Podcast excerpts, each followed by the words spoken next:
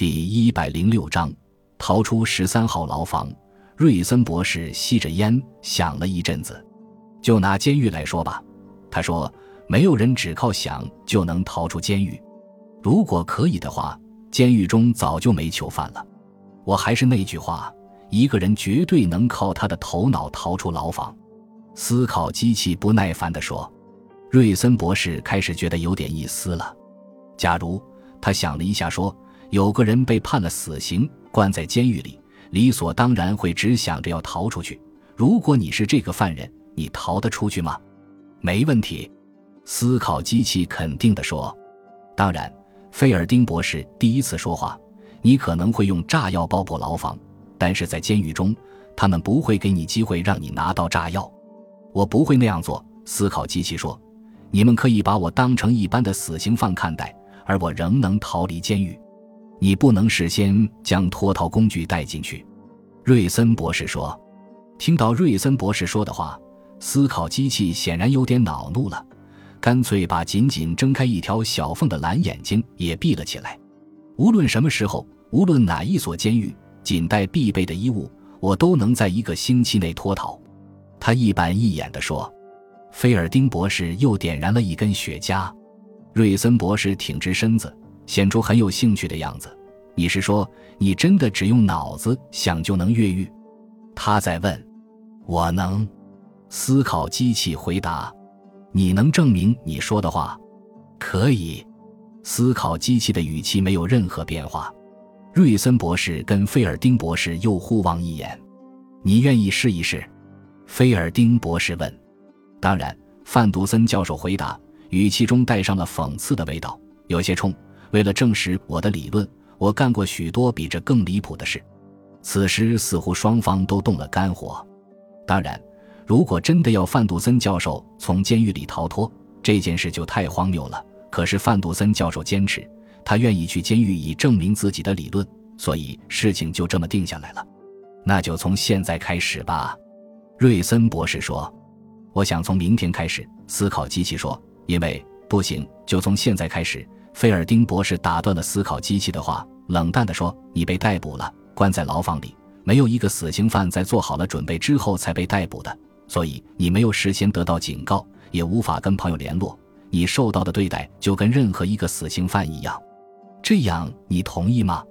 好，既然你坚持，那就从现在开始吧。”思考机器站起来说：“就假定你被关进其泽姆监狱的死牢。”瑞森博士说。那就齐泽姆监狱的死牢吧。你要带什么随身的衣物？越少越好。思考机器说：鞋、袜子、裤子，一件上衣。你允许狱警搜身，对吧？你可以把我当成一般囚犯对待。我要求不多也不少。思考机器说：说是实验，其实也不是很简单的事情。在这场实验真正开始进行前。有些法律和程序上的事情要安排，比方说需要得到市政府及其泽姆监狱的允许等等。不过，他们三位教授都是相当有名望和影响力的人，市政府的一些官员只是打了几通电话就同意了。只有负责监狱的市政府官员那边费了很大的力气。教授对他说：“这只是一场科学实验。”官员被说得晕头转向，虽然没弄清楚情况，但是仍旧答应了。答应了之后，他就对监狱长说：“范杜森教授将是齐泽姆监狱有史以来最尊贵的犯人。”在确定入狱之后，思考机器准备好了入狱时允许带的东西，然后把女佣兼管家叫了过来。玛莎，他说：“现在是晚上九点二十七分，我要出门去。一个星期之后的今天，在晚上九点三十分时，这两位先生可能还另有一两位客人会在此共进晚餐。记住了。”瑞森博士最喜欢吃朝鲜鸡。交代完玛莎之后，范杜森教授就和另外两位博士碰头，然后三个人一起乘车来到了齐泽姆监狱。监狱长早就收到命令，准备好等着他们了。他只知道尊贵的范杜森教授将是他的犯人，如果他看得住的话，为期一个星期。也就是说，虽然范杜森教授并没犯什么罪，可是他一定要将教授当一般囚犯对待。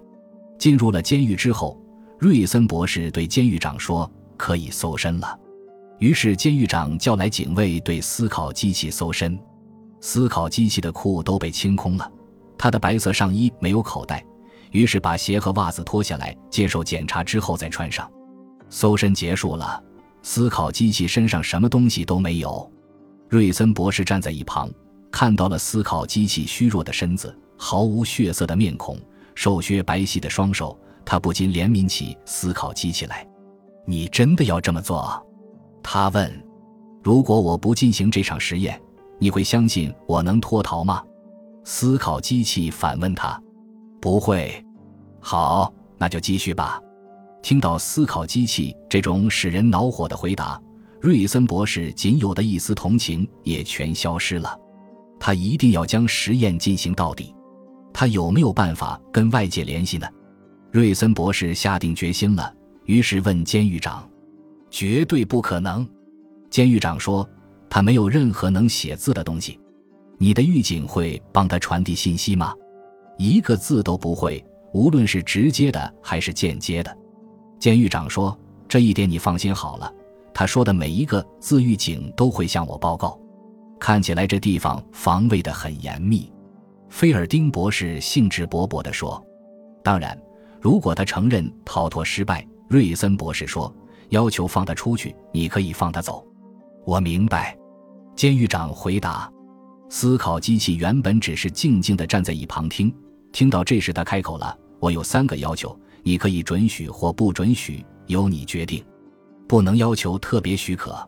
菲尔丁博士警告思考机器：“我不会提过分的要求。”思考机器坚定地说：“我只是要一些刷牙粉，你去买给我就行。我真的只是要一般的刷牙粉，还有一张五美元和两张十美元的钞票。”听到思考机器的要求，瑞森博士、菲尔丁博士及监狱长三人交换了一个惊讶的眼神。要求刷牙粉是可以理解的，可是三张钞票有什么用呢？他们都很疑惑。你手下的狱警有没有什么人能被二十五美元收买？瑞森博士问监狱长。就是用两万五千美元也不可能收买他们。监狱长回答。好吧，就给他这些东西。菲尔丁博士说：“我看不出有什么不对劲的地方。”你的第三个要求呢？瑞森博士问。我要求把我的鞋子擦亮，思考机器说。三人再次交换了惊讶的眼神。虽然这个要求有点匪夷所思，但他们考虑了一下，把鞋子擦亮似乎并不影响什么，于是马上就同意了。